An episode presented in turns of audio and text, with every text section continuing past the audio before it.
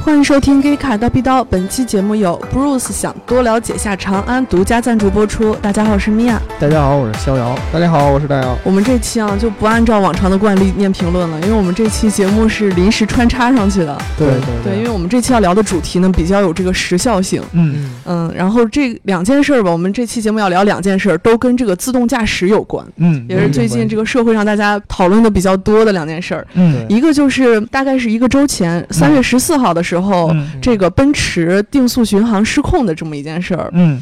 当时这个车主表示啊，他当时正在这个高速上，嗯然后觉得这个高速可以打开这个定速巡航了，嗯然后就打开了。打开之后是时速一百二十公里，嗯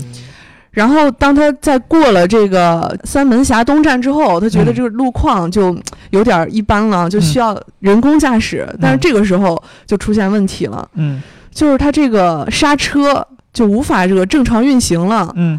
而且就是这个车子一直都在这个一百二十公里每小时的这个状态下行驶，嗯，然后它这时候只能通过，呃，就是比如说解开安全带和这个拉开这个车门，嗯来让这个车子就是降速到这个六十公里每小时，嗯但是依然就是无法停止。定速巡航。嗯，对。嗯然后他就联系这个奔驰售后，最后还是这个奔驰售后在那边给他把这个定速巡航给停了这个功能。嗯对，对，其实这件嗯事儿是、算是呃最近汽车圈儿舆论上最炒得最热的一个事件了，对吧？嗯，对啊，我看到了，其实除了这个普通的这个车主，到这个行业里边的工程师，其实都在讨论这个事儿啊。而且这个呃在咱们录节目的这个时候，过了一个礼拜，这中间嗯也经历了几次反转，还牵扯到了对这个圈内的几个大 V，包括这个理想啊，包括韩寒啊，这些对嗯汽车有很了解的，甚至于圈内的这样的这个大 V 都对这件事儿做了一个评论嗯啊。然后大家都知道，我们这个节目是呃主要聊技术为主，然后还聊文化这些东西。那我嗯们作为一个汽车的科技媒体，其实对这件事儿是有很重要的一个发言的这么一个必要性的，就是我们得跟大家讲一讲这件事它背后到底有怎样的一个技术原理。呃，因为确实我不知道你们两个是有没有这种感觉，就是这件事儿。呃，我身边一些平常不怎么关注这个汽车技术相关的这些人，也都开始问，对，而且都开始议论，特别明显的，甚至于连我们的父母啊，然后我身边的一些这个原来其实对车不怎么了解的人，都开始问我，哎，你知道奔驰那事儿怎么回事儿？甚至于我那天在那个偶然在一个某一个直播平台上看直播，嗯还是这个游戏的直播，啊然后他们都在这个主播都在跟自己的这个观众都在讨论这个奔驰这个事儿，而且都是把这个整个奔驰这个事件说的神乎其神啊。嗯具体其实就是刚才米娅说的，就是这个一个姓薛的一个车主从这个河南出发，然后开这个高速。然后呢，他在高速上自然而然启动了这个定速巡航这个功能，定在一百二十公里每小时的这个速度。但是当他看到一段时候，他希望取消到这个定速巡航之后，他发现这个取消的这个呃这个这个动作实现不了，嗯嗯不管是用这个开关也好，还是这个踩刹车也好，无法退出定速巡航的模式，所以说它只能保持在一百二十公里每小时这个速度上开。期间，他尝试了很多很呃多种多样的方法，包括给奔驰的售后打电话，嗯然后包括他自己解开安全带、打开车门、踩刹车等等方法，都是退出不了这个一百二十嗯公里每小时的这个定速巡航，最多能把车通过这个解开安全带的方式降速到六十公里每小时，但是一嗯旦把安全带系回来，车速又提回去。嗯然后呢，还经历好多什么交警为他开道啊，嗯对然后呢，高速穿过收费站啊。啊然后等等等等等等，据说这个定速巡航持续了一个多小时左右，最后这个最神的地方来了，是由奔驰的一个售后，它的电话呼叫中心通过远程控制的方法，把它的定速巡航给关闭，才让它把速度最后降下来对啊。所以说这个事儿是听起来特别特别像电影当中才会出现的一件事儿，生死时速，对，生死时时速，还有《速度与激情八》里边那 个操控那些车，对对对。嗯对吧？，对，然后呢，这个事件一出来以后呢，大家肯定就特别特别特别特别的兴奋了，对吧？因为这件事儿。当中隐藏了无数无数的槽点嗯啊！这个先什么都不说，第一个大家热议的就是他最后这个把定速巡航停下来这个方式啊。这个当时的说法是，这个奔驰的售后给他呃打电话的时候，远程帮他关闭了这个定速巡航，所以让他能最后能把这车停下来。这一点可以跟大家完全完全百分之百的说，是完全不可能实现的。嗯不管是什么样的概率，这个概率是百分之零啊， 对连零后边无数个万点儿一都没有，它就是百分之零。所有相信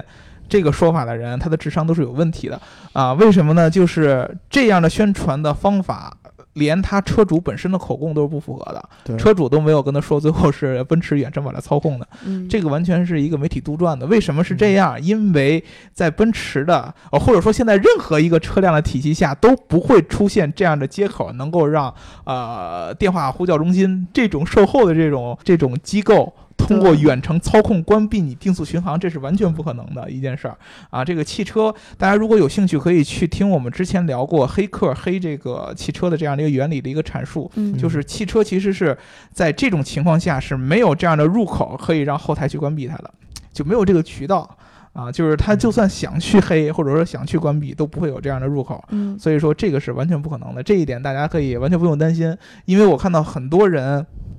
都在去疑问，说这个车现在有这么多的联网功能，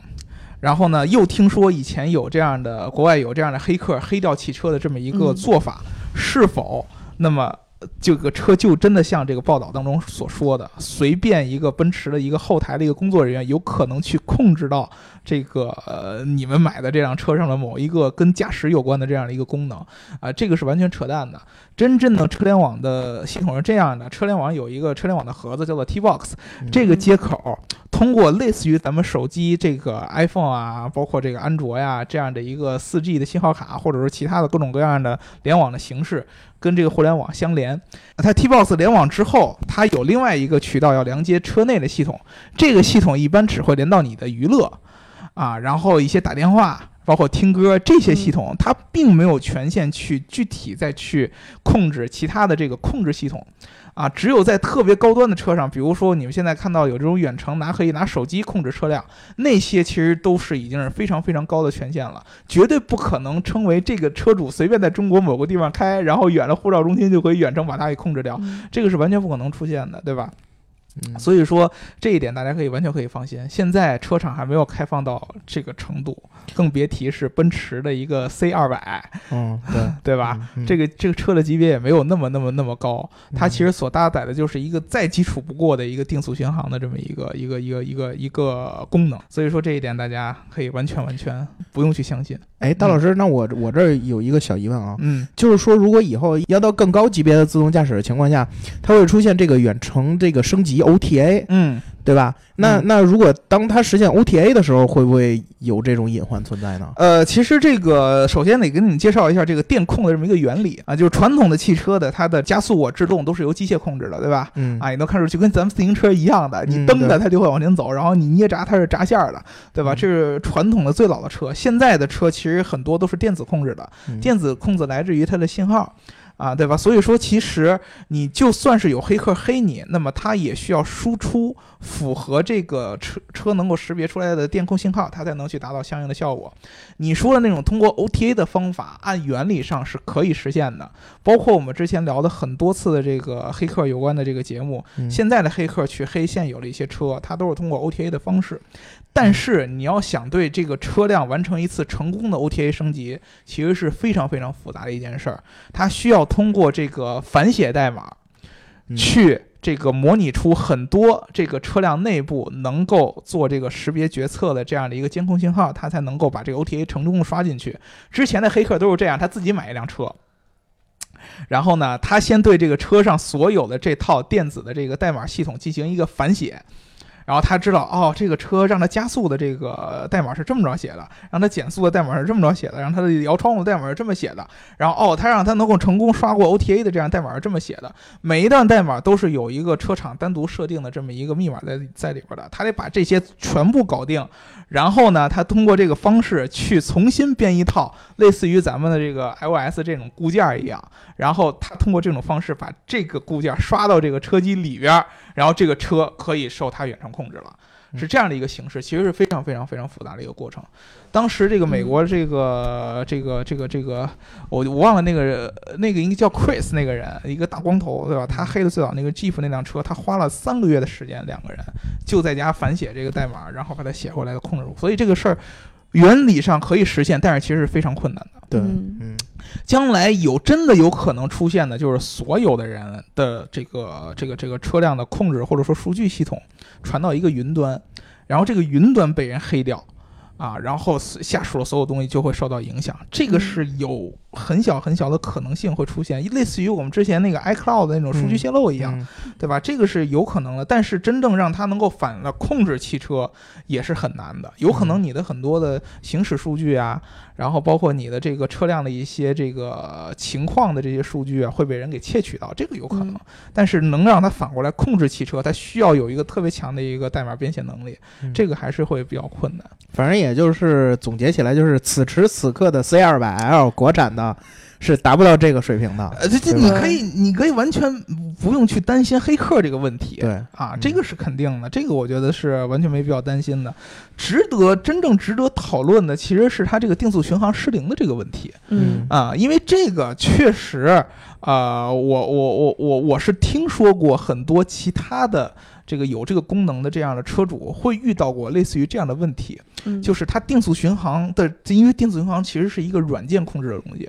嗯，呃，你想象一下，它的原理就很简单的，你在这个车后边有一个杆儿，对吧？你这个杆儿拨一下，它就开始定速巡航的这样的一个功能。然后呢，它有一个加一加号一个减号，这个加减号是让你设定这个速度的，嗯对，吧？你你在奔驰上，我记得应该是呃轻按一下就往上加一公里，然后嗯重按一下往上加十公里嗯，啊这样的一个速度。然后你给它设定好了以后，这车就按照这个速度往前开。一般的情况下，你可以通过踩油门或者踩刹车的方式来退出定速巡航。嗯对对吧？啊，嗯这样的形式其实是看起来其实非常简单的一件事儿，它做到的效果就是什么呢？原先你是用油门和刹车来控制车速的，嗯现在你在开启定速巡航之后，它通过一种电控信号来维持这个发动机在这个这个速度之上来控制，不管是这个你是油门也好还是刹车也好，一旦你出现一些特殊的情况，比如说我可能上坡了，或者说下坡了，或者需要人为来控制的时候，你就来退出这定速巡航就好了。其实是一个非常基础的一个功能，很多很多的这个不带定速巡航配置的车，其实都只是把这个功能给屏蔽掉了而已，它并不需要你加一个特别特别特别复杂的什么控件，它就是在发动机上加一个电控的这样的一个装置。这个功能看起来其实是很基础的一个功能，但是它唯一跟一般机械的这个区别就在于，它可以通过软件的东西来控制。这个软件有的时候会失灵，嗯我我不能说哪个品牌了，我发现呃反正看到这个网上出现很多人都说过，它的定速巡航有时候在开关的时候会出现失灵，这个失灵不代表你这车停不下来，嗯呃，对这个是特别有意思的一件事儿。这个车主说的是，我定速巡航开关失灵以后，这个车停不下来了，这个就非常非常吊诡了。因为你嗯们知道，这个肖老师在德国留学的时候应该知道，德国人对安全的重视是在第一位的。嗯对，对吧？而汽车当中最安全的、跟安全系数相关最高的就是这个制动系统，嗯对，就是停车。停车是最关乎于安全的一个、嗯一个系统嗯。所以说，其实，在现在所有的车的功能当中，你的刹车的这个踏板其实是有两个，呃，是有是是有好多个功能的。嗯第一个，它会扮演一个纯的机械功能。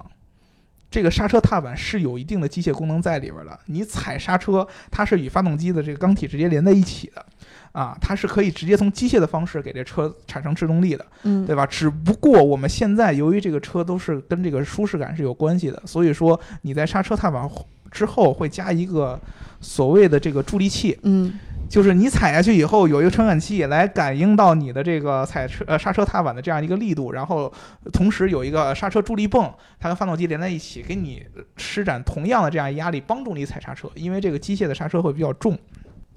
同时，你的这个信号还会去呃控制其他的这些电控的这么一个一个一个一个环节。嗯所以说，一旦你的刹车出现问题，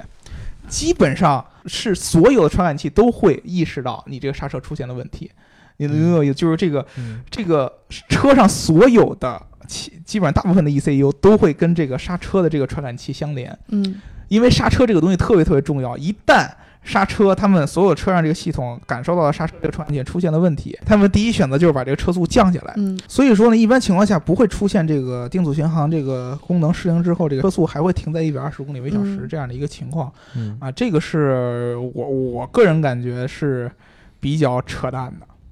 它相当于就这种情况出现，相当于这个车上所有的安全防范措施全部瘫痪。哦就是说它这个定速巡航系统如果就是失控之后，不会影响这个制动系统，对，是不会影响制嗯动系统。而且一般情况下，如果说这个车汽车行业有一个词儿叫冗余嘛，嗯就是我如果说一个影响到我车本身行驶安全的系统出现问题之后，我立马会有一个后备系统。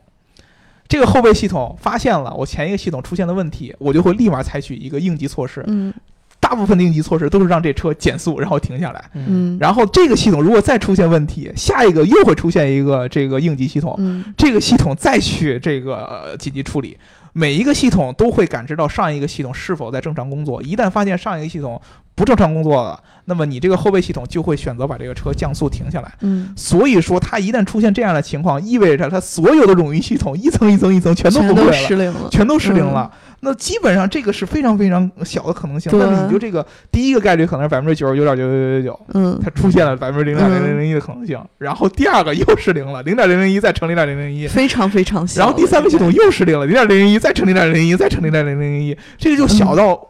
就是基本上是无穷低的这么一个可能性了。嗯所以说这一点让人觉得它非常非常非常不正常。如果说它只是第一级系统出现问题了。嗯就有的车主会遇到过，我定速巡航就是无法正常呃正常的这个关闭了，嗯那我一般的踩油门或者踩刹车，这个车立马就会开始降速，嗯这个是很合理的一件事儿，呃，而且就算是所有这件事儿都出现了，嗯它还能通过最简单的方式，我硬踩刹车，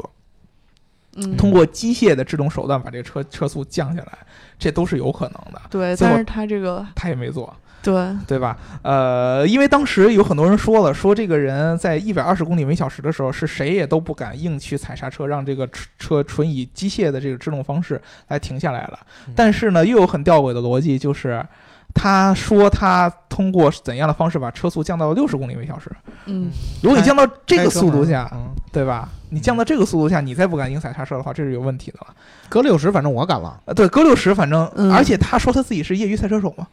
要业余赛车手八十、一百二其实可以的。嗯对啊，所以说这个是非常非常让人觉得有问题的一件事儿。所以好多人问我这个奔驰车质量是不是有问题，这个咱不好评论，是吧？嗯我我相信，就是如果这个事件真的是真实发生的话。啊，是就是甭管它发生的程度是不是像它这个车主或者媒体形容的那么神，这个奔驰可能它的定速巡航系统在软件上会出了一定问题，但是我不相信它在硬件上再会在刹车制动上出现这么大的问题。对，吧对这个我是绝对绝对不相信的。呃奔驰的车能造成这样，我我我不太信，嗯因为从技嗯术原理上，这个出现的可能性实在是太低了。对，而且他是通过这个开车门的方式，从这个一百二十公里每小时降降速的是吗？呃这个有可能吗？这个是其实开车门儿，我记得应该是不行，因为我没有真实对体验过他奔驰那个。他会尤其是阻力速度很嗯，大对，但是你能从一百二降六十啊，或者什么之类的，我觉得，我觉得一般也不敢说谁真在一百二的高速之下试着把车门打开，然后让它去降速。但是真遇到这种情况呢，我觉得只可能是你自己能感觉到很大的阻力，但是能真正给你减速，我觉得够呛吧。我我其实就是这，如果这个逻辑是真的话，恰恰就说明这个车的冗余系统是正完全正常工作的。对，嗯啊、你想想啊，解安全带这个动作，从机械逻辑上根本不可能跟发动机连在一起。嗯对，安全带这个典型的就是一个电控逻辑，嗯对吧？它是通过一个安全带那儿一开关那儿有一个传感器的，发出这个电控信号，然后给到发动机的电动控制器，哦，这个车出现问题了。嗯，然后呢，这个或者呃驾驶员出现问题了，他把安全带解开了，那我车速一定要降下来，对吧？那说明他这套冗余系统工作是完全正常的。那为什么这个车按他那个说法没有到最后停下来呢？这个是前后相悖的。对，对吧？这是前后相悖的，就说明他把发动呃这个安全带解开以后，车速能降，嗯就说明他我刚才说那个百分之零点零零几那几个可能性当中有一个肯定是没问题的，嗯，对吧？对然后他还会出现这样的情况，他自己形容的这个都是前后有悖的。整个事件我从一开始听说我我就不怎么信。从对，，我说这个漏洞非常多，而且前后他这个思维还挺混乱的。啊对，嗯所以说，其实按照正常的理论去解释的话，真正出现这样的可能性，那这个车从软件到变速箱到发动机到刹车，基本上全都挂掉了。而且说实话啊，如果真的刹车失灵，至少它是有硬件的损坏的，对吧？嗯，至少你要么是你的刹车片不行了，对对吧？要不是你那刹车那个油路漏了，刹车对油全跑了，对对吧？你要是没有这些东西，那你怎么就就就就不行了呢？怎么就不好使了呢？嗯，对吧？对啊！而且特别有意思的是，他这个事儿就是结束之后，就让这个车停下来之后，然后交警劝他说：“哎，你就先别开车了。”人家还坚持把车又开回家了，好 像那这一阶段就嗯，那我觉得这真是，哎，自己书写的传奇吧。对自己书写传奇了，因为这个事儿怎么说呢？呃，如果大家现在有兴趣，可以去这个呃网上去找一下这个车主后续的一个采访视频，啊，他的这个很多说法呢是非常前后矛盾的。嗯，因为当时呢，这个采访者问到他：“你这个车应该搭载行车记录仪了，对吧？”对对我搭载行车记录仪。他说：“你这个有没有可能，这个你全程一个小时的这个狂奔的这个影像是被拍下来了呢？”他说：“有可能是被拍下来。那你愿不愿意给大家看呢？”他说：“我没有，我不知道，我没想好。”逃避话题了，开始。对吧？就是嗯整个他的这个前后的这个采访的逻辑呢，都显得他非常的心虚，对对，对吧？所以说，究竟这个事实，当时这个一百公里多公里的这个事实是什么样的？呃，现在谁也不知道。开始有消息说，透露交警都说这个车主的前后的这样的说法是，是是对不上的。嗯，这一点我们也没法去说去揣测这个车主的动机啊，或者说评价这个车主是否对啊，还是怎么着，这咱都不去说。只不过呢，就是从我们最简单的这个汽车的这个原理上面来跟大家说呢，我们相信这个事儿不会是像媒体宣传的那样。啊对，啊，是嗯肯定这样的，是可能会有问题，但是绝对不会是像媒体宣传的那样是这样的一个情景出来。对所以现在大家真的，如果说你是有这个定速巡航功能的这个车主的话，这个功能你还是可以去放心去用。首先不会有黑客去黑你，嗯还有呢，就是一旦出现了这样的可能的软件的问题，那么你绝对是可以把这个车控制的，呃，停下来，或者说降速，或者退出定速巡航的模式都是可以的，啊，哎，说实话啊，我能使过定速巡航这个功能的不超过五次吧。嗯，真的，我很少使，哪怕在高速上，我也是踩着油门儿，然后对，很多这个职业的老司机，你知道吗？嗯他们在这个嗯高速路上开车的方式都是从来不踩刹车的。嗯啊，高速路上刹车是一件很流氓的事儿，老司机都说，对吧？哎嗯，这个，尤其是你看到这个前面本来大家都开得很高的这个速度，嗯八十多公里、一百多公里了，前面突然有一个刹车灯亮了，你就会嗯心里想咯噔一声，怎么回事儿，对吧？对，所以说，其实这个很多老司机都是不习惯用定速巡航这样的事儿，他觉得嗯我这个脚就已经完全跟车合在一起了，我想让它多少合二为一，合哎，二为一，真的，其实，在高速嗯上，基本上啊，控制车速松油门是首先的这个选择，因为你的车距其实按这么高的速度行驶的话，嗯你自然而然你会跟人家保持一个很合理的车距。嗯对前面的人如果如果慢下来了，你能感觉到了，我我觉得我自然而然我会先松掉油门，观察一两秒吧，嗯有必要再刹车。嗯没必要，我会变道，然后超过他，嗯或者说，或者说，可能这一两秒之后，他就自己又加起速来，又往前走了。嗯嗯，对，嗯我我会先观察。嗯对，但是这件事儿应该对奔驰形造成一定影响了，是吧？肯定，其实这个事儿会有一定影响，为什么呢？就是嗯大家肯定知道奔奔驰最近的新闻很多，对吧？对，对，呃，又是这个舒服哥，对吧？又是那会儿发了一个什么不合适的引用的新闻，嗯，然后呢， 又又是这个这个这个车主的这个事儿。嗯，呃，其实主要原因有可能是奔驰去年卖的太 好，有可能啊。嗯就我看到数据说，奔驰去年在中国光卖车就已经收入就已经两千多亿人民币，对吧？什么样的感觉啊？就是它平均一辆车卖将近五十万，嗯然后呢，它卖了五十多万辆车，嗯，呃对吧？这嗯这种感觉是是什么样一种感觉？基本上算豪华品牌当中这个出赚的最多的一个一个品牌了啊！它的对这个平均卖出的车价已经比宝马和奥迪这个高出一个档次。嗯，宝马、奥迪平均这个去年销售这个车辆是三十多万价格，奔驰四十七万，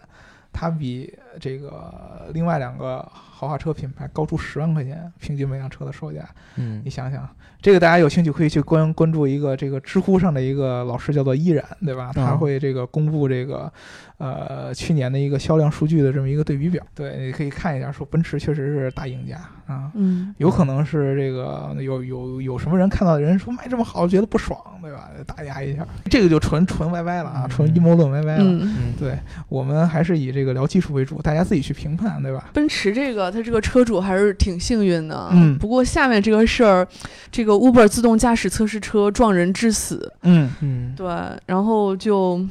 嗯，比较事态还是挺严重的，尤其是对这个自动驾驶行业，肯定也造成一定的冲击。嗯就是当时是在这个美国的，呃，亚利桑那州，嗯嗯，对，就是当时应该是星期天晚上的十点钟，嗯嗯、当时一辆这个 Uber 的自动驾驶车嗯 SUV，、然后测试车，然后正在这个测试嘛，嗯然后就撞到了一个横穿马路的一个妇女，就是这这时候这就是呃。要提要提的一点就是说，这个女子这个行人啊，她当时是没有走这个人行横道，是正在横穿马路，嗯然后就被这个测试车给撞到了。而且这个测试车当时车上是有这个安全驾驶员的，嗯，对，但是可能是没有做出这个及时的控制。其实这嗯个、这个算是怎么说呢？这个行业里边第一次出现这个无人驾驶车撞人致死，嗯啊对这样的一个事件。嗯对首先跟大家这个几个特别明显的概念，特斯拉嗯那个不是无人车、u b e r 它最呃，就算这个车是一个对外正式运营的，嗯但是它不是一个普通用户能买得到的一辆量产车型，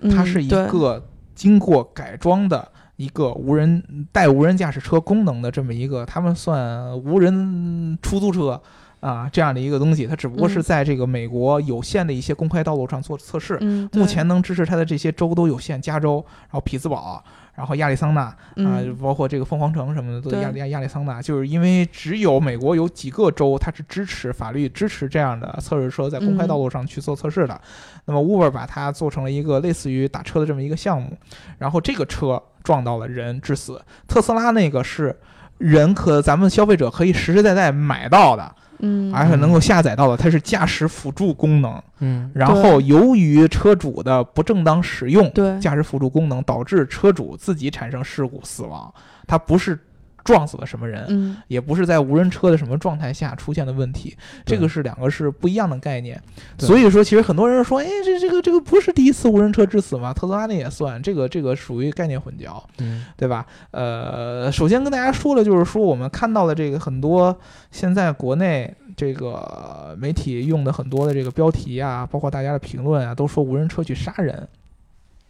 啊、这个这个这个这个评论是特别特别不合适的对啊！这个这件事儿，呃，不还还还由不得咱们或者说这些吃瓜群众去评论到底是谁杀人什么怎么着一个责嗯任，不到这个程度啊。我们还是从这个最简单理性的这个角度去给大家分析一下，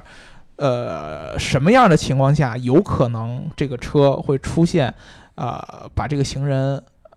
呃撞到。然后致死这样的一个情况，就是 Uber 的这个自动驾驶的这个车呢，它其实是经过非常非常呃严呃什么大量的这个改装的。它这个对车呃应该是看照片应该是 x C 九零对吧？对嗯啊，x C 九零本身这个车就是一个驾驶辅助功能很高的一个车嗯，Uber 又对它进行了一个改装，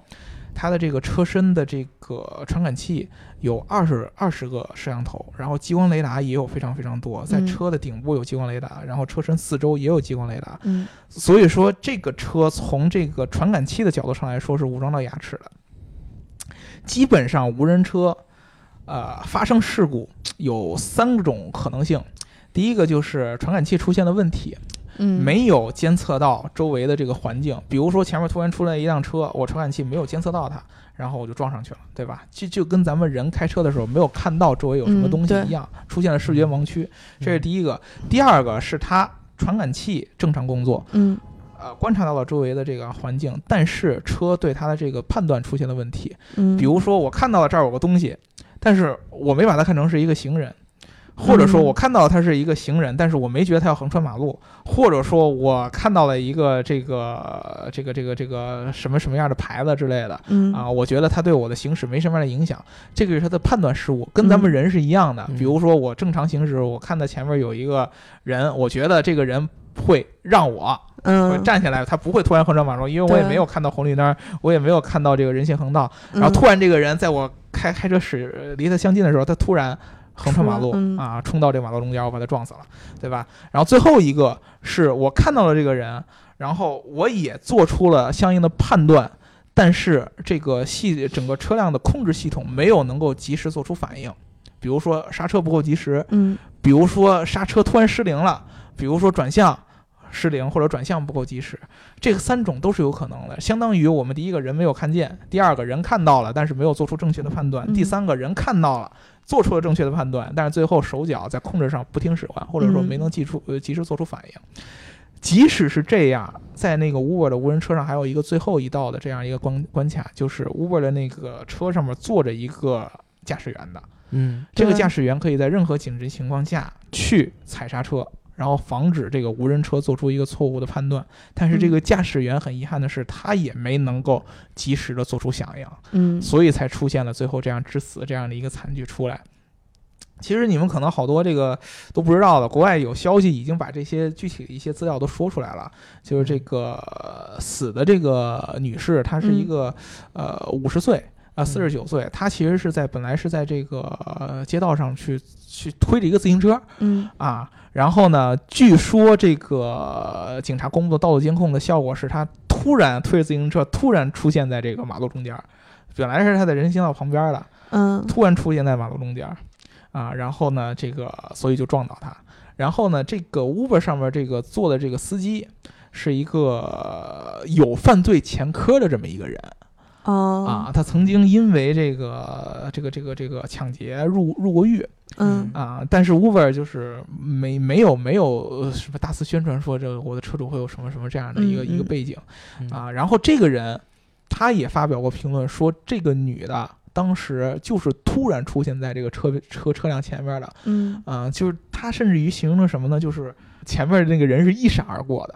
嗯，等她意识到前面有个东西出来的时候，这个车已经撞上了。嗯啊，因为他当时车速其实也不慢，也是六十公里左右，啊，虽然说当时这个这个这个这个美国的限速，限速当时是不能超过六十的，但是他已经嗯超过六十公里每小时了，所以很多人说你这车还是超速，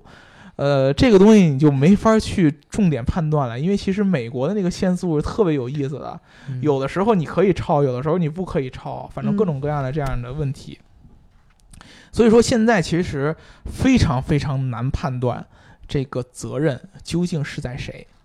有可能是那个女的那个那个那个那那个行人，她嗯突然出现在马路中间儿，那么这个责任可能不在这个无人车的司机，也不在无人车本身的算法，对，但是有可能确实是这个无人车它的判断出现了问题，然后嗯同时这个司机又没有及时能够采呃采取反应，所以说现在你没法去呃去去去界定这个责任在谁，但是目前来看的这个情况下，从我们以前的知识了解。一般情况下，无人车对于行人的这个防范的这个措施级别都是非常非常高的。对，他宁肯嗯去撞车，他可能也不会去这个撞人。嗯对，所以说，我觉得，而且再加上之前这个我们刚才形容这个 Uber 这个车的这个传感器的这么一个布局，我觉得这个车是不太可能出现没有看到这个行人这件事儿。我想提出一个疑问，就是这个激光雷达的这个感知能力到多多少米啊的呃，范围？非常非常远，至少那种激光雷达应该几十米一定不止是上百米的，上它百的米探测吗距离是非常非常远的。哦那种机械式的扫描式激光雷达，一般都是现在那种地图地图探测车去外边收集地图的时候扫回来的。哦这个精度是非常高的，它是我给你形容一下，就相当于人在开车的时候，你可以感知到你跟前车具体的距离是多少。嗯一般我们人开车的时候都是哦，我看着这个距离好像是多少多少多少了，嗯保持车距或者保持人的距离，你都是通过一个判断力。嗯激光雷达相当于你可以去知道这个人具体跟你是多远，对吧？所以说，其实如果说这个传感器出现问题，那么你像之前特斯拉那个出现的问题，都是我把一个什么卡车识别成路牌儿什么的，因为它根本没有搭载激光雷达，嗯它有可能出现这样的失误。但是在这种这种级别的激光雷达识别下，我不相信这个车会没有识别到那个行人。对我就是想问，就是它识别的这个速度嗯，再怎么慢，它也应该是比那个人从路边冲到马路中央要快的吧？呃，这个不一定，那不一定吗？这个不一定。这个识别速度是你你这个识别和处理速度是不一定的，因为这个数据量非常大，嗯，你能做到实时处理吗？这个很困难。对，即使做不到实时处理，我觉得它一定会采取一呃，这个是这一样。定它有时间去采取一比定如措施的吧。说，我给你举个例子啊，我车在车道中间行驶，旁边都有旁边都有人行道，这个人行道上肯定有行人，嗯，我激光雷达也都能侦测到这旁车上旁边车道上有行人，嗯，但是我不可能看见旁边人行道有行人，我这车就停车吧，嗯，对，对吧嗯是对，对吧那？只有一个人的时候呢？呃只有一个人说，我也不可能停车呀。如果这个人就是在平常人行道很呃走着，这个我能人停对车这个吗车的行驶没有影对响啊的话，对他啊是会停的。对啊，对我我的传感器监测到它了，但是我判断这个人对我的这个行驶不会有影响，我还会正常开。我的意思是，如果他要是往马路中间走的时候呢？他如果说，比如说我车距已经非常近了，这跟激光雷达探测的范围都没没没有关系了。嗯，你如果果说是提前五十米，这个行人就开始往中间走了，他肯定会监测到这个问题。如果说我已经近在咫尺了，突然转过来呢？这个我我很难想象啊。嗯你看咱们楼下的路嗯往这个马路中间走，嗯如果要是六十公里每小时嗯的这种限速的话，嗯咱们靠参考朝外大街吧，嗯，咱参考朝外大街吧。你你看它离马路中间有多远？什么意思？咱们是不是有就是有那个马路牙子上边的那一段嗯路，嗯嗯嗯，还有一道白线，嗯然后还然后是马路，嗯对吧？嗯，我觉得这一段时间的距离，它能走多远啊？它能走多久？呃这个其实你没法这么来定，啊因为咱们你也不知道到时当时那个真正的路况，那个路有多宽。对，你看咱们下边这条路吧，啊，它限速肯定没有六十，嗯因为它太窄，嗯对吧？嗯我在欧洲的时候也是，一般窄的路都是三十，嗯只有宽很宽的路才是六十、嗯嗯这种六十的路一定是马路牙子，然后那个白线，嗯，然后才到这个路。嗯那他得先跨下马路牙子，然后走那穿过白线，然后再走到马路中间吧，嗯对吧？嗯那这段距离已经很长了。嗯如果我要是聚精会神的开车，嗯，他要不是在白线紧贴着白线走，然后立刻就往我这边拐的话，我觉得应该不至于说我我就，当然我不清楚具体情况啊嗯，但是我觉得应该不至于说我没有时间去做一些活动，我觉得很可能就是而你且刚甚刚至说的那种情况，甚至包括甚至包括他他，他要是敢贴着这个白线走，我甚至我就要并到里边那道去，嗯对吧？嗯对对，因为我人为的我觉得话我觉得他要离我很近了，我就我就先掰到里道去，然后我把外道腾给他，可能他要哎，对吧绕出对，来现在自动驾驶车有这种功能吗？就看这个人离这个你这个车的这个行驶这个边缘很近的话，他会换换道或者这样，他会就是躲得你远一点。会这样吗？呃，这个是肯定会有的。嗯，呃这个其实就是你刚才说的，这个所有问题跟传感器都没关系，这是在于算法的问题。对嗯就是它监测到这个物体之后，它把它判断成什么，对，他把他的未来的嗯行为判断成什么，这个是可以进去调整的。据说现在有很多报道说的都是说，就 Uber 这样的科技公司，它对于算法的这个迭代是非常非常激进的，嗯对吧？它倾向于我的算法是要跟这个实际出现的一些交通状况。呃简去结合，然后进行实时更新。对，啊，它不会说上来我的算法特别特别保守，看见旁边有可能有个人，这个人跟我其实还差了很多很远的距离，我就会减速。嗯呃，你想想，这样的车真正也没法上路的，对上了之后有个这车见人就停，见人就停，见人就停， 对对嗯吧？？所以说，其实这个是很有可能的。但是我从了很多这个、这个、这、这、这、这、这、这个图像上来看，首先这个路其实并不窄，这是肯定你说的。对吧？嗯啊但是这个 Uber 这个车肯定没在最里道，它是在外道嗯啊，就相当于跟这个行人是紧贴着的。嗯嗯然后这个行人撞的时候也是紧贴贴贴在路边儿，很有可能他本身是沿着这个路平行的在走，然后突然换进嗯来，这个 Uber 其实就在外道上，所以说就撞到了。这个跟他的算法肯定是有关系的，因为很多人说当时是在十点，嗯然后呢，这个车呢是这个呃这个这个这个这个速度也也也也不算慢，嗯有没有可能是传感器出现的问题？我觉得这个夜晚的情况下，激光雷达的这个探测精度，我觉得还是我还是有信心的。对，我觉得这个白天黑夜其实影响的这个误差应该不会大到我们人眼的这个区别的。嗯，对，所以说我觉得还是这个算法出现的问题，更有可能是算法出我现觉得问还题是是有吗。算法出现问题。他当时就是判断这个行人不会突然拐过来，会直着走。嗯啊对、嗯对，我觉得这个是很有可能的啊、嗯算法出现问题。呃，因为其实如果说是连这个车主他都会觉得这个反应时间非常非常非常非常嗯非常非常快的话，就是他都没反应过来就撞上了，那么这个算法其实很难很难、呃体现的。嗯这个就像，嗯，其实国内经常也会有咱出现这样的问题，比如说你在过一个十字路口的时候，有一个视觉盲区，突然出现一个咱们国内经常出现的、嗯鬼探头，啊，鬼探头嘛，对吧？有一个什么外卖车呀，嗯嗯，然后什么摩托呀，嗯或者突然有个行人跑出来啊，嗯，这个是你非常非常非常难控制的。对，啊，对，啊，这个很有可能，但是责任在谁？这个是特别有意思一件事儿。嗯我们看见了最近的这个大家，不管从这个奔驰事件也好，嗯还是 Uber 这个事件也好，发现大家对于这种驾驶辅助功能的容错率的接受程度是非常非常低的对，对，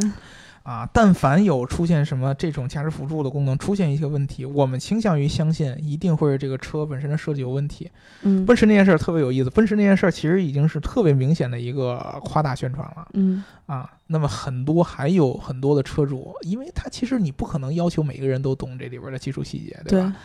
他倾向于相信这事儿是真的，然后倾向于把这事儿进一步的给它扩散化。他他会他会感觉我现在生活的这个状态是非常不安全的。对，啊，就就可以感觉到这个人其实对于这种新技术的接受程度是非常脆弱的。对啊，正常情况下，如果说呃，你如果对这个事儿本身是很有信心的，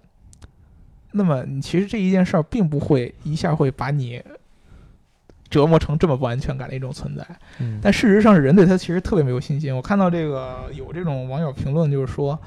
说他当时知道这个消息之后，回家第一时间跟他爸妈去聊天儿，然后跟他爸手舞足蹈的把这件事儿形容了一遍，奔驰这件事儿。你想想，我开到一百二十公里停不下来，多恐怖啊，对吧？我这辈子可能都没有开到一百二十公里。然后他爸，他爸可能是有点这个机械知识的，然后就对他不屑一顾的嘲笑他半天。然后他还不行，坚持说这事儿一定是真的。你想想这事儿多可怕呀，对吧？然后后来一反转了，他说我就是那种说什么信什么的网友， 对吧？然后，呃然后现在就是他爸欠的，就是说你这个人 是这个智商有问题的，对 吧？嗯不思考，对对对对对，不思考，说什么信什么。但是你可以看到，这样的人是大有人在的。对，包括我身边的很多这个朋友也是跟我说，他说：“哎呦，这事儿听着好可怕呀！”他会选择这事儿相信是真的。Uber 这事儿就更别说了，它是一个呃落实的实打实的这么一个嗯对消息，都没有什么媒体宣传的水分在里边儿。大家也会倾向于这个是不是无人车会杀人还是怎么样？因为我老觉得啊，嗯嗯，就像 Uber 之前出了一次事儿，嗯对吧？是对那个车翻了，嗯但当时呢，为什么为什么大家这个不理解呢？是因为他之前跟他相撞的那个车存在恶意驾驶啊什么之类的。嗯但是这一次呢，大家有有一些可能觉得，哎呀，这个夜深人静，马路上也没多少人，嗯你还能把人给撞了？嗯这个可能就你可能搁一般正常这种老司机来看，可能就觉得那这无人驾驶还不如我呢。嗯呃，我觉得其实咱们中国大部分的司机对于自己的驾驶行为是很有自信的，这一点我承认。老司机，啊，对吧？而甚至于把这个开车的这个技巧标榜于自己人生成功的标签儿，这都有，这这这这这是有可能的。嗯但是你不可否认的是，这个无人驾驶这种技术会对安全会造成很大的这样的一个提升和影响，啊、这个是肯定的。你再怎么，你再怎么开车技术好，你不能指望你身边所有人都跟你开车技术一样好。嗯啊，其实这件事儿是现在我反而觉得是这个无人驾驶圈儿或者自动驾驶技术所需要面，就是人对于这个无人车的这么一个评判标准和接受程度，嗯或者叫定责问题。如果你是个老司机嗯啊，你这个开车的功呃手手段没问题，对吧？技术特别特别过硬，但是如果说你遇到了一个突然强行并线。啊！突然不遵守交通规则的一个周围的一个车，你的选择是什么？你是否能保分百分百确定你一定能及时停下来？呃，绝对不能。你你你停不了，对吧？对你对能确，你再老的司机，你可以确定我不会主动造成事故，嗯，但是你能确定你一辈子都不会牵扯到某一个事故吗？因为对啊有的时候事故的发生源不在于你，这就为什么我们在中国经常老司机经常挂在嘴边的就是我没全责呀，对吧？我看到所很多的老司机，包括行车记录仪里边拍出来很多这种事故相关的画面，老司机在在我知道我没有可我我肯定不会在这个事故中负全责的情况下，我会勇敢的去接受或者造成事故。这个是在中国非常非常普遍存在的一个人，而且老司机会把它说成是自己驾驶技术好的一种体现，对吧？嗯，啊、我撞到一人了，我把他车撞烂了，把这人撞残了，我不负全责，我很厉害，对吧？这是嗯经常会出现的一件事儿。那么你既然可以有这样的情况下出现，那么在无人驾驶这种技术出现以后，第一，它发生这样的概率可能会比你低一些；第二，它也再怎么低，它一样也会出现出现事故的可能。对，对啊，你要给他在这个情况下，你要做的不是说你对他指手画脚怎么怎么着的，而是我觉得就是，首先你自己要对他包容有一个正确的认识嗯啊，你不去说你你对他说他是杀人还是怎么怎么着，这个决策权最后是在这个法律部门。和真正的这个这个这个做决策者，对吧？你你相当于你发生一交通事故，不能说你觉得对方车主是全责，他有全责，你得交警来说了算，对吧？这个是第一。第二个就是你不要对他有一种过分的解读，别真把他当成一个怎么说呢？当成一个有自主意识的一个人来存在，没有那么邪乎。其实他就是一堆传感器加上一个算法那么简单，对吧？嗯，你还是要对他有一个比较理性的一个认识。我我我我我是这么觉得的，而且千万别觉得自己开车真的有怎么怎么怎么怎么怎么样，真正面对事故的时候，谁都躲不开，真的是我是这么感觉的，嗯，尤其是在这个呃路况比较复杂的这个地方吧，对吧？嗯，你你你们两个，尤其肖老师，你开车的时候有没有遇上这种感觉？我觉得事故完全不在于我可以躲就可以躲的这么简单，有的时候真的是这种事故出在你面前了，你想躲也躲不开。我还没出过事故，不呃对要吧？逗你我还啊没出过那样的事故。我我其实很明显的就是，呃，为什么我对自动驾驶很期待？就是因为我在这个北京开车的时候会出现这样的问题。本来我开车次数就不多，但是我开的时候每一次基本上我都会出现，不是因为我。在这个事故当中产生的这个发起方，但是我有可能会牵扯到事故当中中的这样的一个情况。嗯经常就是切线，然后突然有一个车在在前面闪出来，啊那我是正常行驶了，那突然这个车出来，那我只有去躲它，啊，我那如果躲躲没躲来得及躲呢怎么办？对吧？这种情况下我是非常非常非常难受的。无人车可能会解决我这样的每天这种紧绷的这样的一个心态吧。嗯，对吧？这个会，呃他起码他不会像我这样被这个车吓得很着急，他起码在任何情况下他还能理智，对吧？我觉得这个还是比较好的。嗯对，所以现是所以说，是不是现在这个无人驾驶车更适合像这种简单路况、物流啊这种嗯，领域的？如果嗯像像咱们这这种路况，尤其是你不可能保证每一个人都遵守交通规则，嗯，他要是按每一个人都交遵守交通规则的话，是不是就对这个自动驾驶车的进步会快一些？这个是不可能出现的，嗯，没有任何一个本身咱们中国呃或者说全世界的驾驶就没有一个司机是完全遵守交通规则的，尤其是在中国就更别说了，行人也一样，行人对也一样啊，对行人也一样啊，你有多少次在没车的时候看那红灯你就直接过马路了？对，所以现在这是不是就是自动驾驶车需要解决的一个？呃这个是解决不了的，解决不了。自动驾驶唯一能解决的就是人和这个自动驾驶这个技术的研发者达成一个共识，嗯，就是制定一个人和自动驾驶车之间定责的体系。如果说是我，比如说我是一个车主，嗯我用一个这个违反交通规则的一个强行并线，嗯跟某一个无人车产生了事故，嗯舆论一般它产生的报道一定会去重点关注无人车又撞车撞车了，无人车又出事故了。但是如果说是正常交规定责的话，无人车一点关系也没有。对， Uber 第一次翻车的时候，责任最后定出来也不在他，嗯，对，对吧？但是这个在于你舆论能接受，责任不在他吗？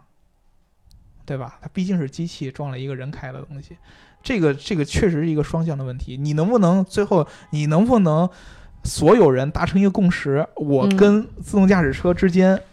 是可以有一个交通定责体系的。如果这时候我跟无人车产生的事故是他全责的话，那么呃谁研发的公司，呃谁研发的技术，谁来赔？对吧？但是如果是我的全责的话，就算它是机器，我不能怪它什么。这个其实特别重要的一个点，不会有任何一个时间点让所有的人类司机都遵守交通规则，这种东西不存在。定责这个事儿还是挺难的。定责其实，因为我们人本身开车也是定责制啊，嗯，对吧？交警来了，其实现在很多交警的任务就是来跟你来扯皮嘛，和稀泥， 对，和稀泥嘛，对吧？你别别别别别别别告了，给点钱就了了吧，对吧？ 就这样吧，对吧？你因为你你有有时候很多情况下说不清楚谁蹭了谁，谁剐了谁，对吧？谁是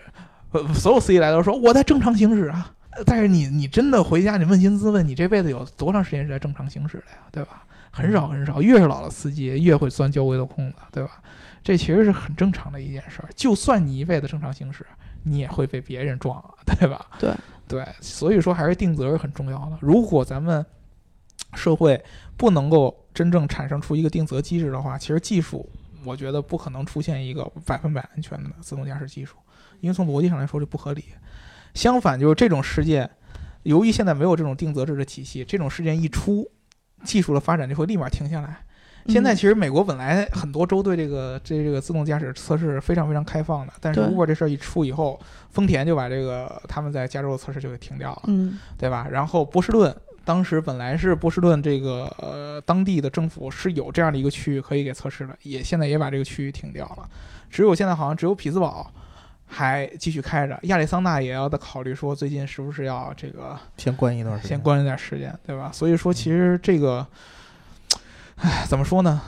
社会舆论吧，或者说人的价值观、道德、伦理跟技术，这个是一个非常相对的一个问题。嗯之前很多人在研发的时候，很多的这个呃美国的这些科技媒体都在报道 Uber 啊、谷歌呀、这样的公司。你还记得之前有一个人叫莱万多斯基？嗯啊，对对对吧对对，对，这个不是踢，球嗯那个，对，从这个、从这个谷歌跳槽出来，自己创创业了一个卡车的一个公司，自动驾驶卡车公司，最后被 Uber 收购，嗯，对？吧？然后后来又导致这个 Waymo 跟谷这个 Uber 的诉讼，对吧？对，这个人当时好多美国报道，就是他的对于自动驾驶的这个这个这个理论就是非常激进的。当时他就跟 Uber 的呃，在在谷歌的时候，就跟这个拉里佩奇当时就发邮件说，这个我们要尽可能的采取任何的措施，让我们在无人驾驶的这个速度上变快。那么也嗯就是说，不惜产生一些有可能出现牺测试当牲中的牺事故牺牲嗯。然后在这个这个之前的那个 Uber 的老板还在的时候，他就更去跟人去去去发邮件说这个我们要不择手段，对吧？因为之前大家知道 Uber 的风格就是很很很很激进的，很往前冲的这种，所以说很多人都质疑他们这种科技公司的方式嘛，对吧？这个东西就是你看你到时候怎么看了。呃，总总而言之就是，大家对这个事儿要有一个理性的认识，然后呢，别老就是机器出什么问题就怪机器，有的时候这个定责还真不一定在谁那儿。嗯对，对吧？要用一个你能跟它公平放在一起来看的这么一个感觉，嗯，因为因为其实真的这件事儿普及以后，我相信咱们的这个这个这个驾驶环境会是更安全的，不会是更危险的。嗯。对，所以以后就是出现这种事儿，我们应该要就是多思考一下，然后里面到底是因为什么原因，尤其嗯是对这个自动驾驶技术，我们还是应该采取一种这种包容嗯，的态度，对，对，然后就是维护它的这种健康发展吧，算是，嗯嗯然后如果我们的听众对这两件事儿有什么看法呀，或者是有什么意见，都可以给我们在那个留言中提出你的想法。嗯嗯，那我们这期节目就到这儿。对，听节目要记得点赞、打赏和评论啊。对这个大家有什么评论可以在这个留言中给我们留下来。我们这个呃下一期其实我们提前已经录好了，对吧？对， 对，啊我们录这好个了已经这个梁海森同学，你这个介绍了我们的这个宝马的这个大拿，啊我们本来是要放在这个今天的节目当中的，但是突然出现这两个事儿，我对们就插入一期，对，对所哎对，以礼拜天那一期我们会播跟他的节目，好吧？嗯嗯，就这样，好了好，拜拜。拜拜。拜拜。